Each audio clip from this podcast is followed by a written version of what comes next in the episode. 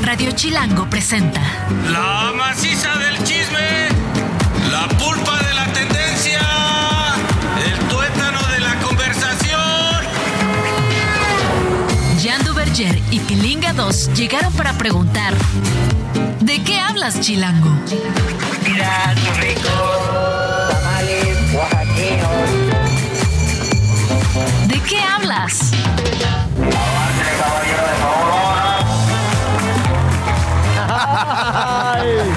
Hola, hola, ¿cómo están?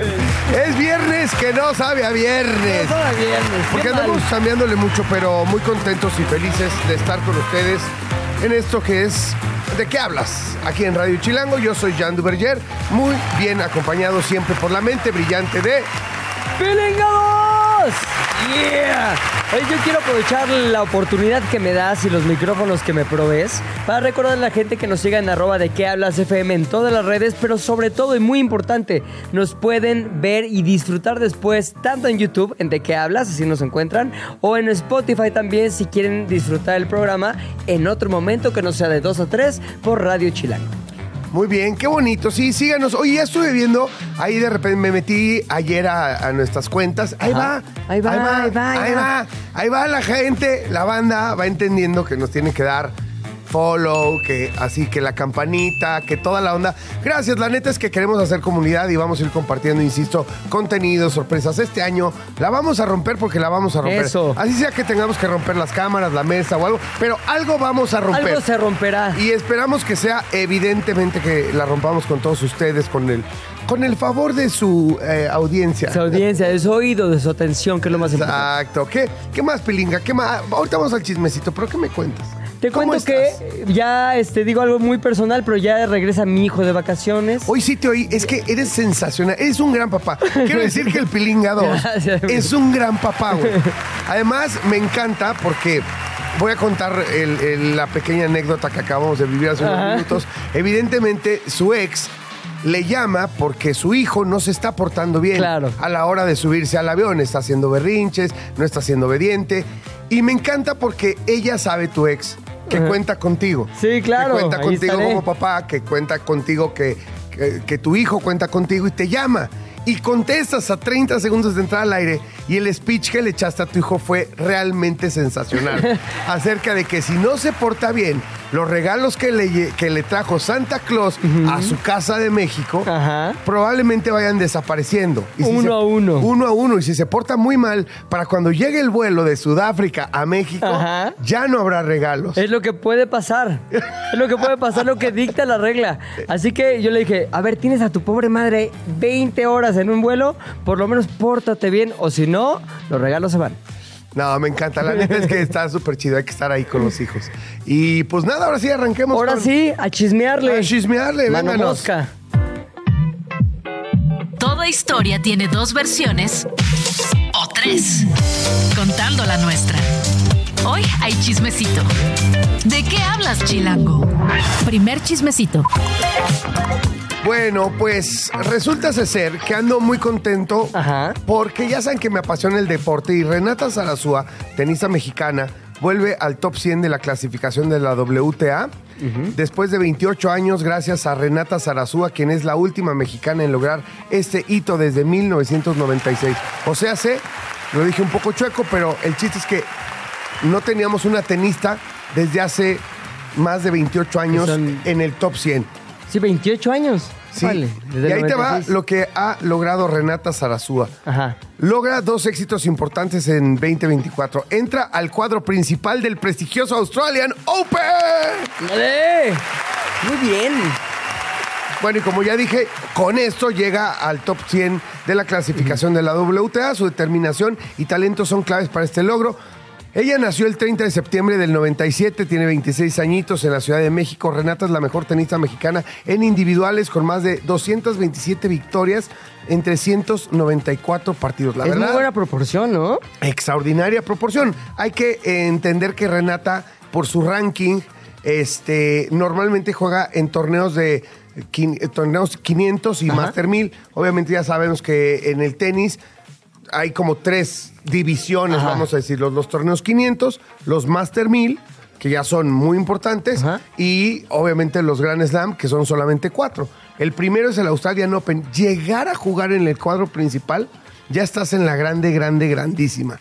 O sea, evidentemente hablar de ganar, de llegar a octavos de final, cuartos de final, semifinales o una final, es una cosa de ensueño. Yo, la verdad, le deseo a Renata que nunca tope sus sueños, que siempre Sí. vaya a buscarlos. Evidentemente, hemos visto que es un deporte individual eh, eh, y hemos visto que a veces las distancias en la preparación físico-atlética, en la preparación técnica, los años de preparación, las top, o sea, las número uno del mundo, las top ten, normalmente son chavitas que empezaron a jugar a los cuatro años ¿Cuándo- y que casi, casi su familia y su entorno diseñó a, a- a estas jugadoras como, como las crearon para y las entrenaron durante mucho tiempo para estar ahí. Y entonces es complicado. Yo la única, el único acercamiento que tengo al mundo de tenis desde la preparación que tú hablas es la película que protagonizó Will Smith, que está entrenando a sus hijas Serena y Venus Williams. Así es, Que es, así es. viven, comen, duermen, todo tenis. Así como la película Desde de las chavitas, Williams, así. quien no vive así, no llega, o sea, a ver, gánale, a por eso nadie le podía ganar a las Williams, Claro, claro. ¿no? En su, en su mejor momento, y eran unos portentos. Además, evidentemente, las particularidades de la raza negra eh, lo hacían aún más difícil, ¿no? Eh, poder ganarles, o sea, son unas chavas que miden casi un 80, ¿me entiendes? ¿Qué se, qué se? Fuerza. Sí, la, veloci- la, velocidad. velocidad. la velocidad es la técnica, no, tiene una técnica y un talento para jugar al tenis brutal. Pero si eso le aumentas que su golpe es mucho más parecido en términos de fuerza y velocidad al de un hombre que al de una mujer, pues no, pues no le competían. Claro. Eh, también eh, esto eh, pasó con Martina Navratilova, que Ajá. sí, mm, eh, jugadoras llegaron a decir, digo, desde mi punto de vista estúpidamente, a pedir que no juga, que no, que, o sea, que no jugaran contra ellas, que jugaran contra hombres. ¿En serio? Porque sus números, los números de su saque, de la, su velocidad, en algún momento, en el momento de mayor fuerza de Serena, de Venus, perdón, de Serena Williams, Ajá. particularmente, era mucho más parecido a, a los promedios de los hombres que al de las mujeres. Y las mujeres decían, oigan, pues es que es injusto. Pero, pero ¿Pero aquí, por pero qué? aquí- pero aquí- Claro. pero- pero aquí no había nada que discutir. O sea, Exacto. Serena es Pues ni modo. una mujer, Sí, ¿no? O sea, ha entrenado mucho. ha entrenado mucho. Le ayudó la raza, ni modo. Sí, oye, Renata Sarazú entrena con Patrick Mouratoglu. Él justamente Ajá. entrenaba a Serena Williams. Alcanzó la posición 131 en el ranking eh, de la WTA Ajá. en 2021 y ve los avances que ya tiene. Después de una destacada actuación en Roland Garros, que ya llegó Ajá. al cuadro principal en Roland Garros y ganó algunos partidos, o sea, avanzó como a tercera ronda, me parece. allá. Renata representó a México en los Juegos Olímpicos también de Tokio en el 2020, rompiendo una racha de 25 años sin representantes en el tenis. Ah, Eso ya es un hito, como dice. O sea, esta chava la está rompiendo, la verdad. Bueno, Renata Zarazúa supera una clasificación desafiante para entrar al cuadro principal del Australian Open. Enfrentará a la italiana Martina Trevisan en la primera ronda del Grand Slam el domingo 14 de enero. Hay que estar pendiente de lo que está haciendo Renata, pero me parece que nos representa muy dignamente. Y escuché que el partido con el que ya clasificó al cuadro principal duró dos horas 40 minutos. Qué Es, intensidad. es rudísimo. ¿Cómo es rudísimo eso? para, para. a- Además, acuérdate que eh, en el tenis femenil es a ganar dos de tres Ajá. sets. Entonces, asumo que dos horas 45 jugaron los tres sets, ¿no? O sea, Renata perdió un set. Claro. eh, y en el último set seguramente fue una batalla a morir, dos, casi tres horas de partido. Ojalá que se recupere rápida, rápido en, en cuanto al físico y pueda tener, híjole, si gana su primer partido pasa a segunda ronda. Me voy a empedar. Sí, ¿no? Ay, sí. Esto amerita un viernes entre semana. Eso es. Chismecito 2. Oye, chismecito 2, un orgullo no tan orgulloso. Este, resulta ¿Qué pasó? que, que el Festival de Viña del Mar, tú sabes que se lleva a cabo en Chile, es legendario. Y este 2024 tenía o sigue teniendo en su cartel, incluso para cerrar el festival, a peso pluma. Sin embargo, hay muchas voces que dentro de Chile dicen que no debería ser esto. Por ejemplo, Alberto Mayol, que es un sociólogo chileno, condenó a la participación o la participación de Peso Pluma, alegando que Viña del Mar es un evento en el que no hay lugar para esa glorificación de la vida del narco que Peso Pluma pues, representa en sus canciones o en sus letras. Obviamente, pues eso lo dice un sociólogo, pero ¿qué dice la gente dentro del festival? Bueno, pues también, también algunos eh, pertenecientes a la organización del festival han dicho un poquito lo mismo. Por ejemplo, René Luez, que dice que sí, la, la figura de Peso Pluma no es la más adecuada para un festival como el de Viña del Mar, sobre todo porque ese festival sale en televisión pública.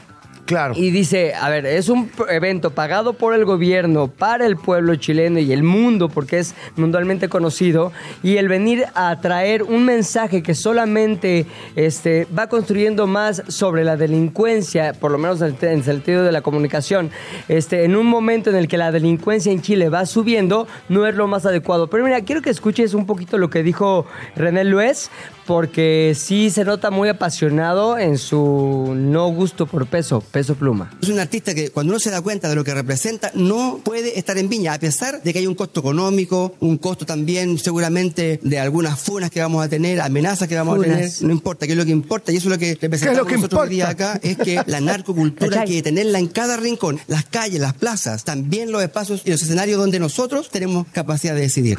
Ahora, ¿qué significa esto? ¿Que ya lo sacaron? No, todavía no sacan. A pesar de las controversias, Viña del Mar, el festival, confirmó la participación de Peso Pluma en el festival mediante la comunicación, una comunicación, perdón, con este comunicado de prensa, y afirmaron que no censurarán la música del artista y seguirán celebrando la diversidad de artistas en su escenario. Ahora, yo la verdad no conozco mucho las letras de Peso Pluma, sé cómo se escuchan, pero no le he puesto mucha atención. Pero estaba escuchando en la mañana que no necesariamente se traslada la violencia o la apología del crimen de una letra en un corrido tumbado a que eso acrecente o, haga más grande la incidencia delictiva en un país. ¿Tú qué opinas al respecto? Porque siempre tienes opiniones muy punzantes en este tipo de temas. ¿Sabes qué pasa? Que creo que son contadores de historias y la verdad que no puedes querer matar al mensajero, ¿no? O sea, el, el- el narco existe, en Chile existe, en Perú existe, en Colombia existe, de hecho ellos producen cañón, en Ecuador también.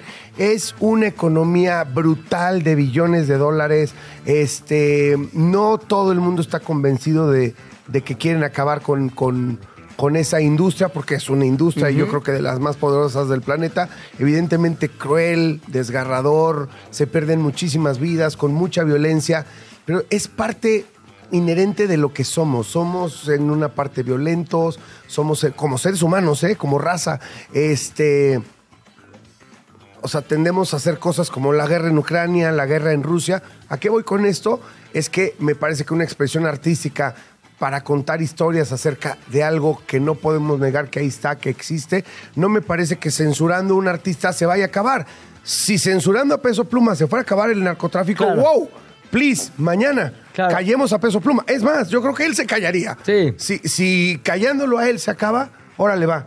Pero la neta es que no, va- no, no va a suceder. Él solamente es un contador de historias. Es tanto como querer censurar libros que hablan acerca de la Segunda Guerra Mundial, porque fue brutalmente No vaya a ser que otra vez se vuelva Que alguien se anime no. eh, a hacer otra guerra. Y es justo lo que dices. Mm, Si hubiera evidencia de que efectivamente el escuchar o el tener en un escenario como el de Viña del Mar a canciones, letras e historias como las que cuenta Peso Pluma hiciera que la delincuencia prosperara y creciera, pues sí, apoyaría que no estuviera, pero no hay evidencia tal. ¿Tú crees, eh, yo pongo esto, ¿tú crees que si por algún motivo, así, movimiento entre varios países terminara, eh, si no terminara, bajara muchísimo el narcotráfico y bueno, lo lograran, ganaran, ganaran la guerra contra el narco entre Ajá. varios países, imagínate que lo logran, no creo que va a suceder nunca, bueno, a nosotros no nos va a tocar verlo, pero imagínate que sucediera, ¿crees que dejaría de haber eh, corridos tumbados? No, Yo creo que no, güey. historias. O contarían historias de ficción. A lo mejor hay unas que se parecen a, a lo ocurrido. ¿Me entiendes? Como muchas películas, ¿no? O sea, como que dices, bueno, esta historia está tan cañona de la vida real que la voy a llevar a una película, le voy a meter algo de ficción y oye, güey, vamos a contarla y, y- y, pues vamos a entretener a la gente. Eso hace peso pluma. Claro. Yo es lo que creo. La censura nunca será la respuesta. Chismecito número 3. Hablando de cosas que luego se censuran, vamos a hablar del verdadero rey del pop, ¿Quién? Michael Jackson. Ah, ya, muy bien. Pensé Fíjate que que ya- Martín Rica. ¿Sabes quién es Jafar? El otro día lo vi a Martín y no sabes qué buena onda. Sí, buena onda, Es buen tipo, me cae bien, qué Sí. buena onda. Sí. Y ya recuperó su, tu, tu acento argentino. Sí, qué chido. Me Ah, cae bien sí, el Martín Rica. bien. Además tiene sus fans y todo.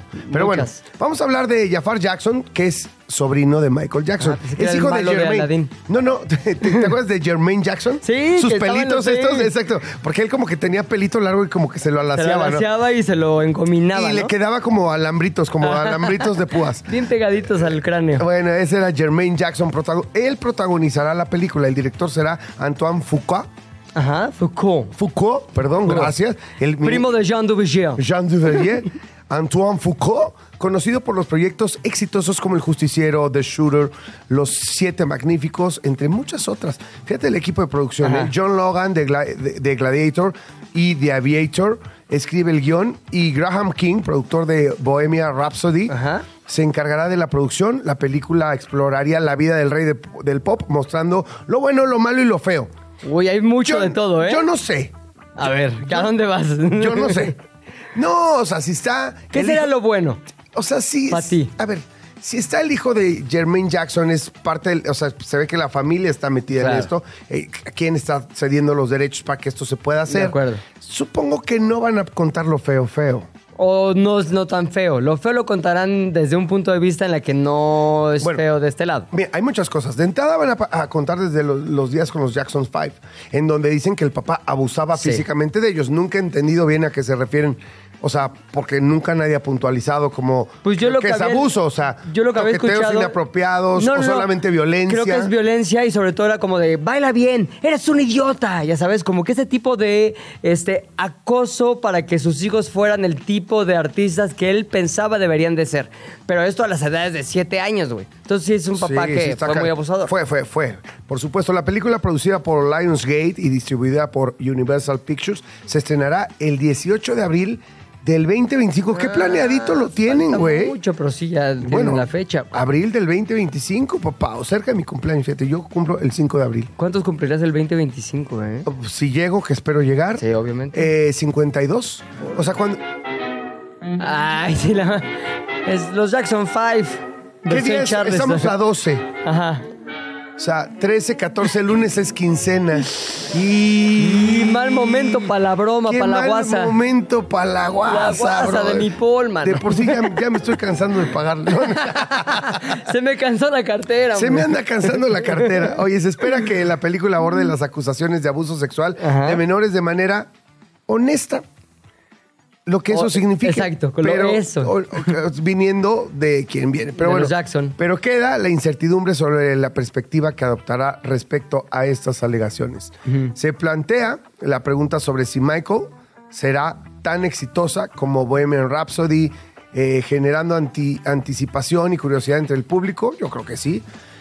Y algo que quiero plantear, que es a nombre del oso hombre, que le Sí, consterna brutalmente, que es una consternación del oso hombre. Si tienen algún comentario al respecto de lo que voy a decir, se lo comentan a los hombres. También a mí. Arroba pero- el oso hombre. Arroba el oso hombre, por favor. Que es que, a ver, cabrón.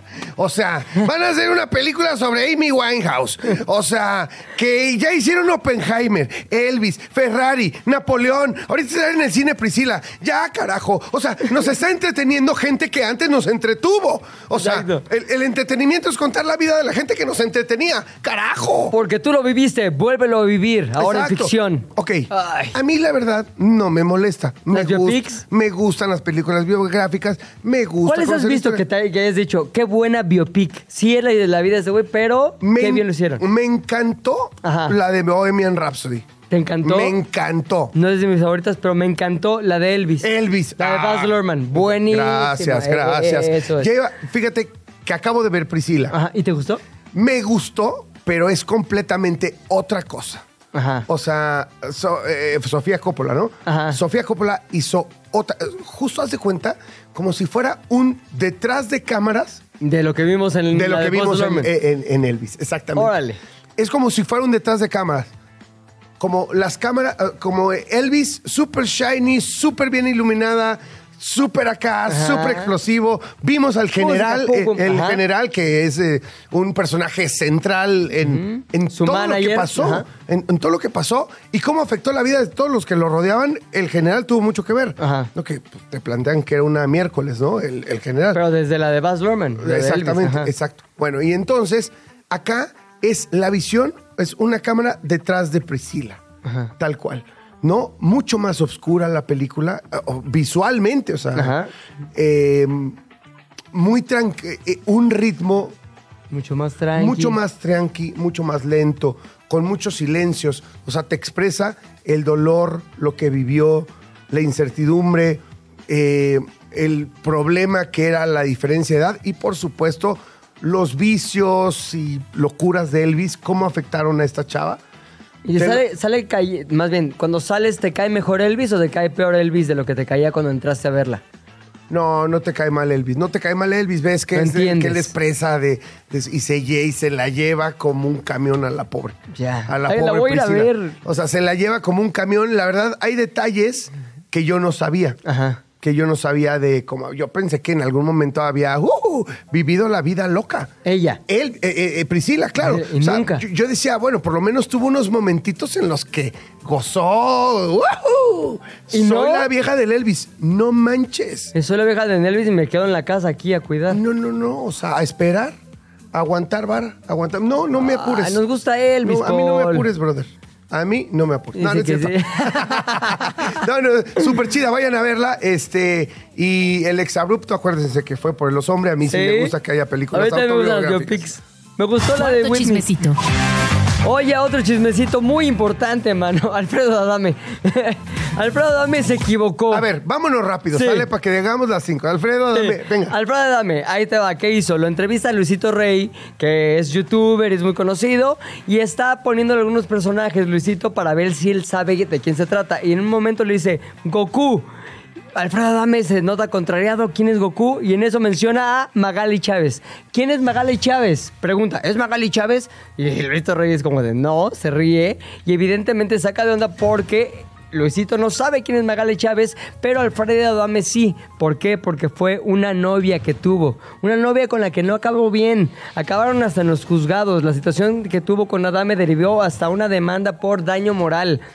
Y ellos cortaron en 2022. Sin embargo, mi querido Alfredo Adame no pierde ocasión y oportunidad de sacar el nombre de Magali en lo que sea.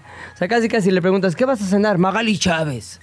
Oye, ¿y mañana qué va a hacer Magali Chávez? Entonces, la verdad, se ve que está un poco clavado en ese look magaloso chavoso y no ha salido de él y por eso aprovechó para que en la entrevista con Luisito también sacó ahí el Magali Chávez, lo que convirtió, convirtió a Alfredo Dame esta semana, por lo menos estos dos días, en tendencia en ex, por ejemplo.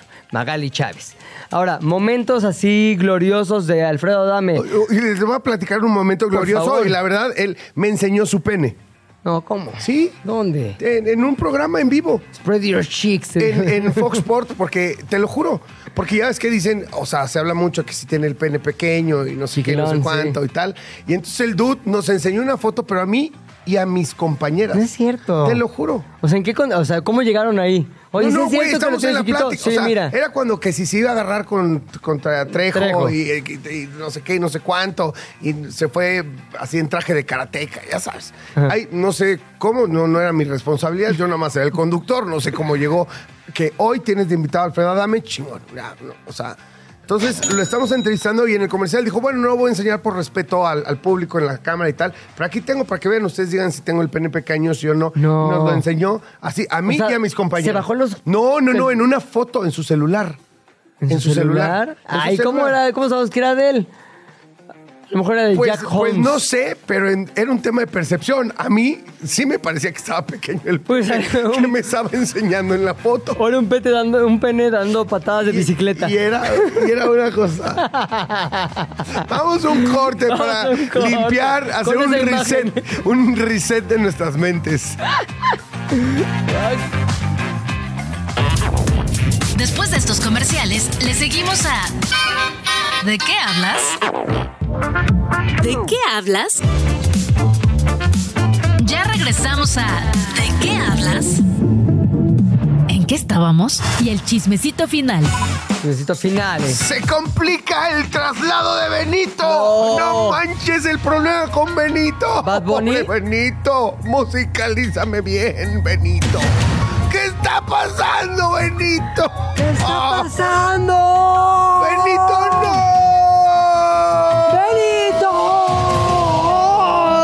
¡Benito! Bad Bunny, ¿no? No, es una jirafa. Ah. Es una jirafa que llegó al Parque Central de Chihuahua en el 2023 y desde entonces su reubicación ha sido solicitada por las pobres y miserables condiciones en las que vive la pobre jirafa, jirafo Benito. Sí, yo Sí, vi no, que tenía es frío. Somos bien pasados de lanza. La neta, sí, una pasadez de Una lanza, pasadez sí. de lanza en este país en el que, güey, son 130 millones de carnales, pagamos un chorro de impuestos, este, hay un chorro de lana y ahí andan repartiéndose la lana y la billetiza Exacto. cínicamente y ahora hasta la hacen de jamón. Fíjate. Porque, porque no les se reparten lo que se habían quedado de Ajá, ya habíamos dicho. Los hijos del mal, hijos del Ya mal. habíamos dicho, mano. Saludos a los güeyes esos del pan, qué chidos me salieron. Y mientras cabrón. tanto, Benito muriéndose de frío. De frío, güey. Ni, una, Ni un suétercito, su colcha de fíjate, león. African Safari, que es una institución privada, anunció que llevaría a Benito, la jirafa del Parque Central, en Chihuahua, a su parque en Puebla. La Profepa aclaró que el traslado aún está confirmado debido a la falta de permisos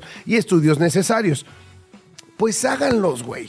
La Profepa requiere un proceso técnico y científico para asegurar el bienestar de Benito en su nuevo hogar. Me encantaría preguntarle a la Profepa, ¿cuáles son tus logros en este sexenio, Sí. Profepa? ¿Qué carajos hiciste? ¿Dejar que mataran todos los trinches animales en la selva del Tren Maya? Gracias, Profepa. Qué padre trabajas. Y mientras el pobre Benito, bueno, yo chiflo mi maíz. Sí, Mi claro. maíz. La Ah, es que Profepa me vio feo, Paul, perdón. aclaró que el traslado aún no está confirmado debido... Ah, no, no, eso ya lo leí. El Parque Central debe cumplir con un plan de manejo y la Profepa ha señalado que no ha sido cumplido adecuadamente. También está cañón, o sea, si está en condiciones miserables es porque Sí. el parque seguramente no tiene ni las posibilidades económicas, Ni la infraestructura, ni a lo mejor ni el conocimiento A lo mejor ni las ganas, güey. No de- hay voluntad. para tratar para Benito. Entonces, sí, ya nada más den el permiso. ¿Me y, entiendes? Y African Safari sí está bien chingón. Sí, está bien Digo, chingón, bien, mano. digo, chido. O sea, Ay, bien. debes Perdón, es la primera de la temporada. Bueno, todo, todo esto a pesar de que la solicitud de eh, nuestro señor presidente Andrés Manuel López Obrador y del gobernador de Puebla, la Profepa, mantiene la pausa en el traslado. La Profepa dice, ay, bueno, pues a mí me vale más lo que digan el AMLO y, y el de Puebla y así. Y mientras tanto, Benito murió. Yo no doy el permiso. ¿Cómo ven? ¿Cómo ven? Así le hacemos. Jan y Pilinga 2 saben mucho, pero no todo. Por eso tuvimos que llamar a un especialista. ¿De qué hablas, Chilango? Y en nuestro invitado del día de hoy, nuestro especialista, tenemos a Carlos Arturo Martínez, que es autor del libro El Derecho al Baño. Todos tenemos el derecho y él, Carlos, nos va a explicar por qué. Carlos, bienvenido, háblanos de esto. ¿Cómo están? Buenas tardes, gracias por el espacio. Carnal, buenas tardes. Ahora Oye, ¿qué? ¿Y el teléfono rojo qué onda? Ah, es cuando nos pasamos de lanza, ya nos habla el productor acá. Sí, muy- pero ya- Ah, ya pensé que de aquí me iban a... Como están muy cerca de donde estaban antes los presidentes. Exactamente, no, no, dije, que, nos, no, no. que nos lo habíamos este, sacado. Sí, no, ya lo desconectamos aparte. güey. Se volaron la... Que había eh, habido rapiña de, Sí, ahí no. en Los Pinos. Rapiña de piños. Rapiña, así de Los Pinos ya va a ser museo. Agarren todo. un lo- poco, pero- aga- Agarren todo lo que puedan, todos los recuerdos, cuadros, arte, todo. Onta, onta, Está onta todo guardado, eso. está guardado todo bien, con plástico burbuja. Yo no sé. Carnal, ¿cómo estás? ¿Cómo está esto del derecho de ir al baño? ¿Y cómo nace? O sea, ¿qué tan Exacto. cañón está el tema que haces un libro? De hecho, era una película. Empieza todo como una... Empieza todo como una película documental. Porque... Pues yo soy productor de música, pero siempre mi sueño ha sido hacer cine. Ajá. Y entonces eh, me voy a Machu Picchu con mi hijo y conozco a un niño de nueve años de nombre Josías, hace, fue en, en- en septiembre del año antepasado. Ajá. Y entonces el guía de turistas en todos los recorridos lo increpaba y le decía, no, no, no, los españoles nos saquearon y nos quitaron. Y él traía muy marcado el acento sobre los españoles. Sí. Entonces yo dije, bueno, pues ya. Como a la cuarta lugar, este, el guía de turistas voltea a ver al papá como diciéndole, ¿qué onda? Lo Controla a tu chavo, Lo mano. callas tú o lo callo yo, ¿no? Entonces yo, yo me sentí muy mal y el niño iba delante de mí, no sabía su nombre. Le digo, oye, pana, a mí cuéntame tu historia. Sí. Yo sí quiero escucharla. Y entonces volteaba y, el, y, y todo el- la camionetita iba risa y risa con el niño. Total que nos hicimos amigos y al final ya nada más éramos él y yo. Y le digo, oye, pana, pero pues los españoles nos siguen gobernando a través de la Real Academia Española. Ellos dicen que hablamos y que no hablamos. Se indignó mucho y me dijo, no, papá, eso es cierto. Sí, sí, sí, le digo a su papá. Total que nos hicimos amigos. A los dos días voy a Machu Picchu. Y llegando al tren de Aguascalientes, dice el, dice el guía de turistas, oigan, hagan del baño aquí porque ya, ya, este, no hay baños arriba. No hay dónde. Y ya sabes, como clásico mexicano desobediente, había sido mi cumpleaños un día antes y dije, no, yo quiero mi pastelito y mi chocolatito.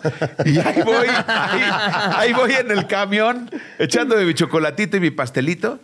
Y este, y llego y veo un hotelazo de lujo allá arriba, Ajá. que yo no sabía que existía. Y le digo al, al- al encargado, le digo, oye, este, pues ya sé que me dijeron que no hay baños y todo, pero no me dejarán ahí hacer del baño. Dice, los españoles pusieron baños abajo de la taquilla, dice, porque esa es una concesión hacia los españoles. Me, me- me llamó mucho la atención, pues ya, me dice, pues son los baños más caros del mundo, dos soles, como 12 pesos. Dije, pues si no es que, pues ¿dónde? Pues ya, voy y voy subiendo las ruinas y me acuerdo del niño. Ajá. Y digo, ¿qué diría mi pana si yo le dijera que seguimos colonizados y que los españoles siguen ganando ahora hasta de nuestros desechos, al amparo de los gobiernos? De ahí me volví hiper observante y empiezo a ver todo. Y entonces el colmo ya fue en diciembre del año antepasado, que presentando un libro de derechos humanos, porque soy especialista en derechos humanos, Ajá. y, este, y voy a presentar un libro en Coyoacán.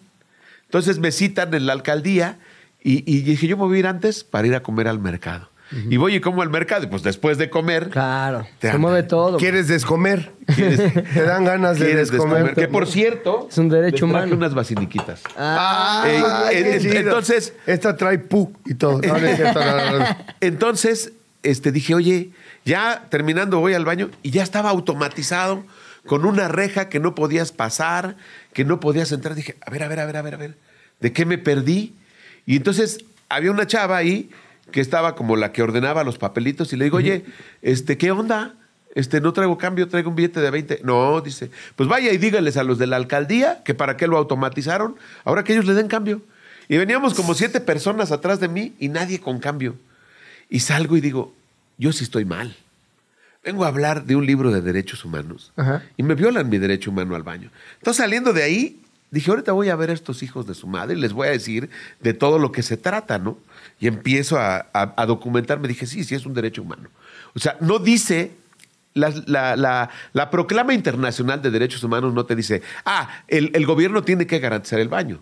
La constitución política mexicana Ajá. incluso dice, el gobierno es responsable del uso y manejo de los desechos orgánicos. Ajá. O sea, no dice baño, ¿no? Sí, pero ya sabemos qué es. Y entonces me, me- me- me- me- me saqué de onda y, y que me voy, este, dije, no, yo voy a hacer un documental sobre esto, porque además, en la manera en que los enrejan, no hay manera de que entren los discapacitados. Dije, una persona con discapacidad no entra. No Esto es por privilegiar el cobro, no hay manera. Entonces dije, no, voy a hacer un documental de cine y me empiezo a, a empapar y hablo con un, con un especialista. ¿Cómo se llama el doctor de sexualidad con el que platiqué? Ahorita que me diga Carmen. David, hablo con él y le digo, oye, este, ¿qué onda con, con, con... Yo iba por el morbo de preguntarle sobre la intimidad de los baños. Hablar en el baño del documental sobre varios aspectos y esta parte de la intimidad. ¿no? Y dice, ¿a qué te refieres en intimidad? ¿A las agresiones sexuales o, o al, o al sexo de- que, que tienen las personas en el baño? Y le digo, a ver, a ver, a ver, cuéntame. No, dice, es que el 90% de las agresiones sexuales en el mundo no se denuncian. Y gran parte de las agresiones sexuales se cometen en los baños. En baños públicos, seguramente, ¿no? Baño, sí, y, y- y, bueno, en los aeropuertos. Hay un caso de un niño autista que violaron hace cuatro meses en- de que lo agredieron sexualmente en Mérida. Y, y entonces le dije, a ver, a ver, a ver, cuéntame, ¿no? Entonces él tiene un organismo que se ha especializado en el manejo de terapia para las personas trans, porque son triplemente vulnerables. David Barrios. Y ahí yo estuve una semana enfermo después de esa entrevista tratando de asimilar toda la problemática social que traía el baño. Y entonces no hay cifras. No hay nada en investigación en México sobre el tema del baño. Pero Jan, este, Pepe, formamos parte de un corredor comercial México, Estados Unidos y Canadá. Sí. En México y Estados Unidos, en Estados Unidos y Canadá, los baños no se cobran. Y tú llegas y son limpios, espacios muy, muy, muy perfectos para, para, el, para el manejo del baño, para que tú vayas, ¿no? Incluso hasta hay regaderas para que te bañes, ¿no? Sí, no es un privilegio. No, no, no, no, es un no, no, derecho. claro, eso es un derecho, sí, totalmente. Es un derecho. Y dije, bueno, ¿y por qué nosotros no lo tenemos? Y además formamos parte de este corredor económico. Porque además nos resta competitividad económica el tema del cobro del baño. ¿Cuánto crees que nos gastamos en pagar servicios sanitarios al mes? Sí, No sé, pero supongo Bueno, mucho. ahí te va. Las clases bajas se gastan de 600 a 700 pesos mensuales. Y las clases medias de 1200 a 1600. Y tú me vas a decir, ay, yo no, yo no hago del baño. No, nomás te voy a dar el dato. Nuestras definiciones de consumo obedecen a la necesidad humana. Entonces, si tú vas en la calle y dices, no, yo no me meto al mercado, yo mejor hago del baño en el, en el restaurante con café y le pido 20 cosas al barista y me cuesta 100 pesos. Claro. Vas a viajar en autobús, dices, voy en el autobús con baño. Vas al Vive Latino y quieres el boleto VIP que tiene baño VIP, no el de la perrada que está a, a tres kilómetros tomas, de distancia. tomas decisiones con base en tu posibilidad de ir al baño. Claro. No, o sea, lo que estás diciendo, incluso, ay, guau, o sea, me está volando la Sí. cabeza, porque sí tiene unas implicaciones brutales, ¿no? Estos grandes festivales, pues que sí, lo primero que te ponen como un boleto VIP, por lo tanto, te están cobrando y carísimo ir al Claro, baño. Claro. pero es su responsabilidad y su obligación. Entonces, ¿dónde está la Profeco? Bueno, Wow. eh, es una transgresión de 30 derechos humanos. ¿Te voy a Ajá. decir por qué? A ver, ¿aquí hay alguien vegetariano? No, pero por ya pronto. Bueno, les voy a decir una cosa. Nada más, en el medio ambiente hay 5 mil toneladas de heces fecales pulverizadas. Así que estamos respirando. No, estamos comiendo proteína. Ándale. O sea, nada más ponte ahí a pensar. ¿Pero qué crees? Que todos tenemos E. coli. Y esto me lo dijo la coordinadora del Laboratorio de Aerobiología y Cambio Climático de la UNAM. Dijo, todos tenemos E. coli en México. Y eso es por la indigencia, pero ya más que la indigencia, oye, si, si por México pasan un millón y medio de personas de manera ilegal, ¿dónde hacen del baño? Hay un- el censo te da 8 mil indigentes, hay más de 80, 90 mil inmigrantes esperando papeles aquí. Claro. ¿Dónde hacen del baño? Sí, claro, al aire libre y se seca y se pulveriza y está en el aire y lo respiramos y lo Y- comemos y ¿Y qué crees?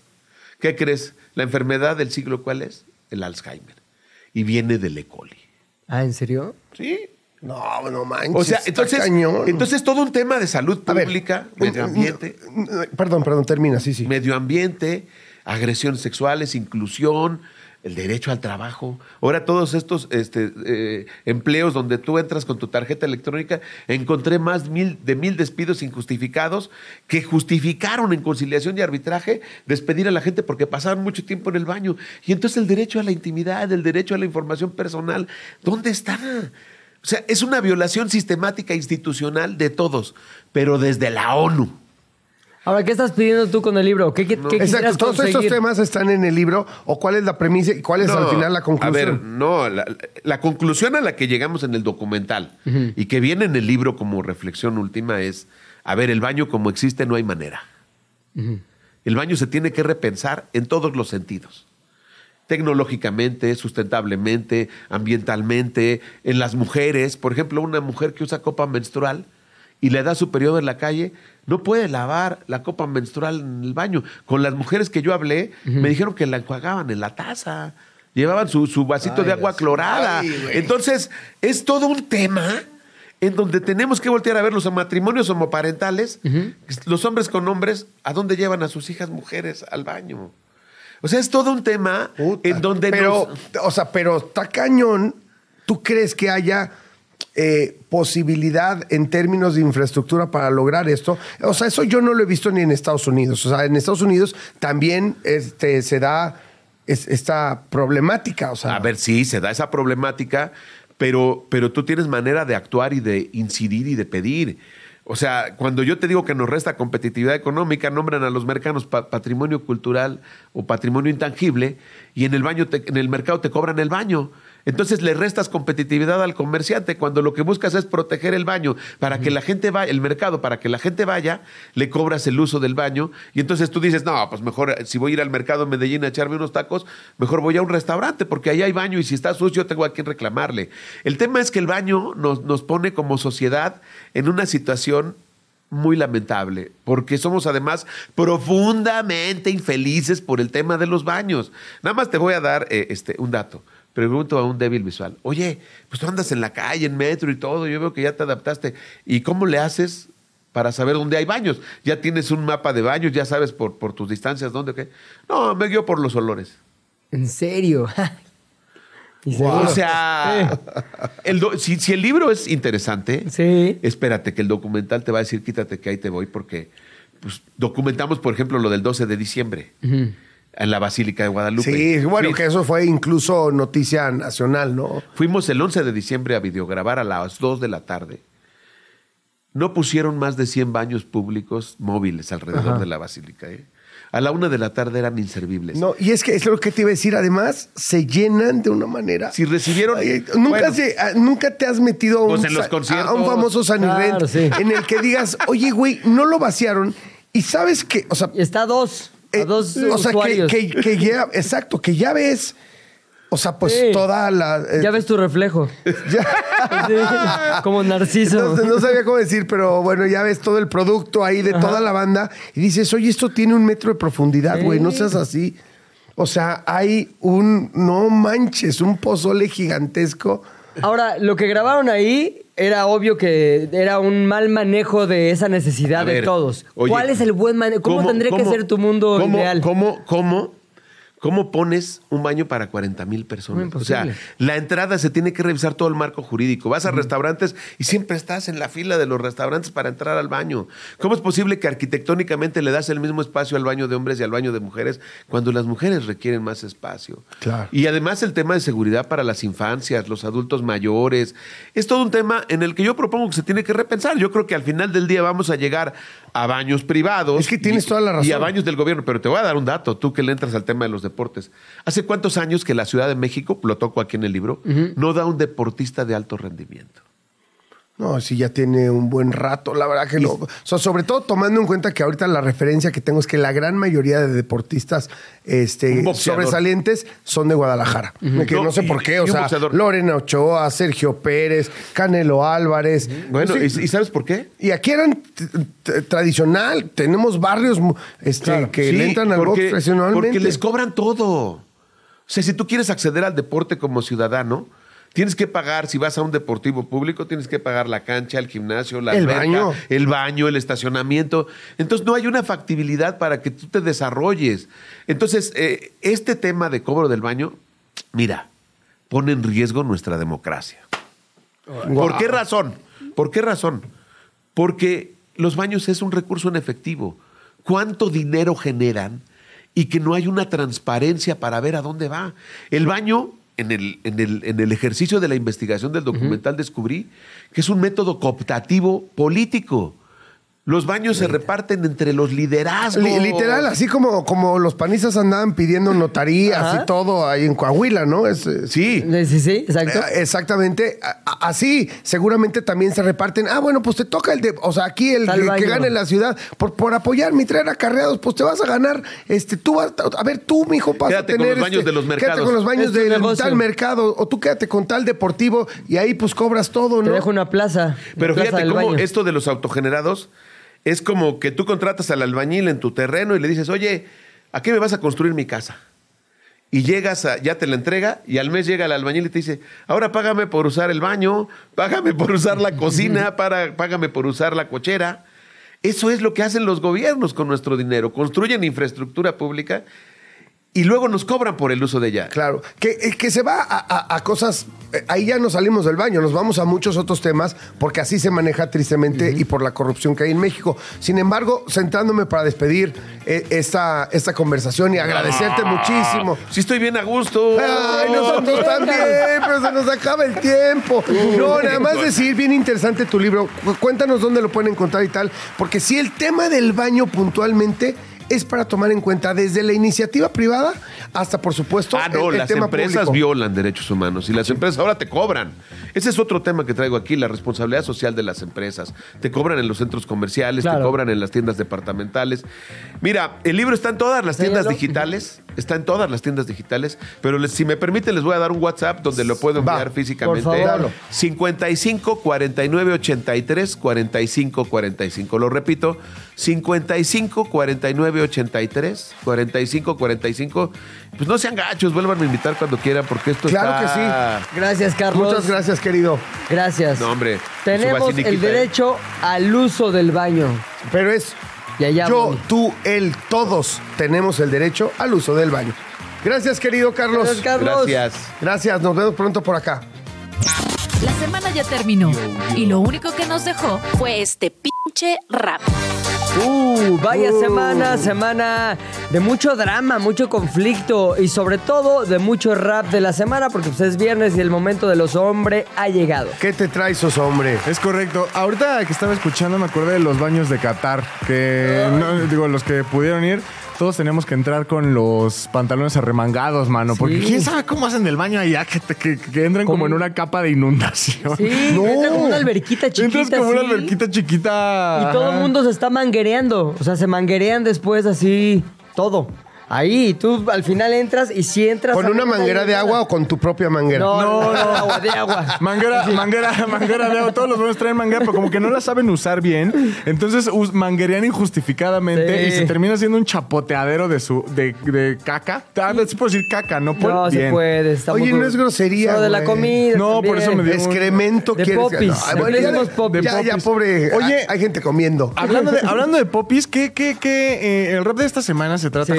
De pues la popis que son ahora las relaciones, man. No todas, La, la ¿eh? gente no sabe. eh, a ver, Sí, señor. ustedes que tienen más contacto con el mundo de los famosos, ¿no? Sí. Que hay como un bicho que ya, o sea, ya eres famoso, tienes una relación y dices, ay, tengo que golpear. No, pero más bien hay muchas cosas que pasan en las relaciones que cuando eres famoso se vuelven públicas. Pero en todas pasa algo ahí truculento. Me parece que eh, esta semana fue el ejemplo perfecto de cómo no manejar eh, conflictos en pareja. ¿Neta? ¿No? O sea, como Sí, que. tenemos varios ejemplos de eso. Tuvimos varios ejemplos, el eh, alemán y esta... mm, Akasha. Akasha, gracias. ves, Se me olvida ese nombre tremendamente. Sí, es es, es algo raro. Este, la, la- una de las perdidas con su, con su prometido. O sea, es como, chavos, hablen. Exacto. Platic, vayan a terapia, este, y si ya llegó el, mundo, el momento en el que dijeron, "Oye, vamos a terapia en pareja, también eso es un signo de que, güey, las cosas no van tan bien y por lo menos nunca pueden ir tan mal como para que se empiecen a madrear, ¿no? O sea, creo que es importante. Pero se juntó la semana con esas notas en específico, ¿no? Sí. Muchas muy violentas. Mucha, mucha violencia en pareja que... ¿Y eso te inspiró? O sea, a ti te inspira como creador de raps de la semana de, ah, violencia. Uy, mi materia prima. Ah, pues eh, sí, claro, por supuesto. El rap viene de la opresión, pilinga. Acuérdate, vámonos, vámonos históricamente de dónde sale, de la, de la banda oprimida, ¿no? Este. Pero sí creo que fue un tema a resaltar, sobre todo porque fue como el común denominador de la semana. Sí. La violencia que tienen las parejas entre, entre ellas. Obviamente, eh, históricamente el agresor es el hombre. No estoy diciendo que no. que en estos casos parece Ajá. ser, en uno de los casos totalmente lo es, hablando del caso de las pérdidas.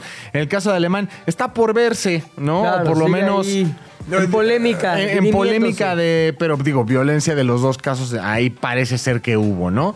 Entonces, no, no. Vamos a, vamos a escuchar el rap para ver qué opinan. Vaya Y- y- inspiración, ¿eh? Que te agarraste esta semana. Sí. A ver si le hiciste justicia a este tema que resulta tan importante, pero sobre todo tan atractivo y tan morboso. El rap semanal está de regreso, más fuerte que Godzilla, más intenso que un expreso. Van dos semanas desde Año Nuevo y todos se comportan como en el medievo. Parece que nadie sabe tener pareja, escándalos, violencia, esta es la nueva era. Qué bueno que no soy un rapero famoso, en una de esas ya estuviera en el pozo. No es tan difícil el respetar, no te gustó, lo hablas, lo dices y ya. Pero no, señor, eso no es lo de ahora. Hoy acaban completo y la cacerola. Las parejas de hoy ya no se saben querer. Un rato unos llegues ya no saben qué hacer. Dicen que se quieren, no se dejan nunca. Y como el alemán, un platazo en la nuca. Luego ves a gente que se está comprometiendo, moviendo las redes, a sus fotos subiendo. Hasta que conoces el triste momento que todo era mentira, que nada era cierto.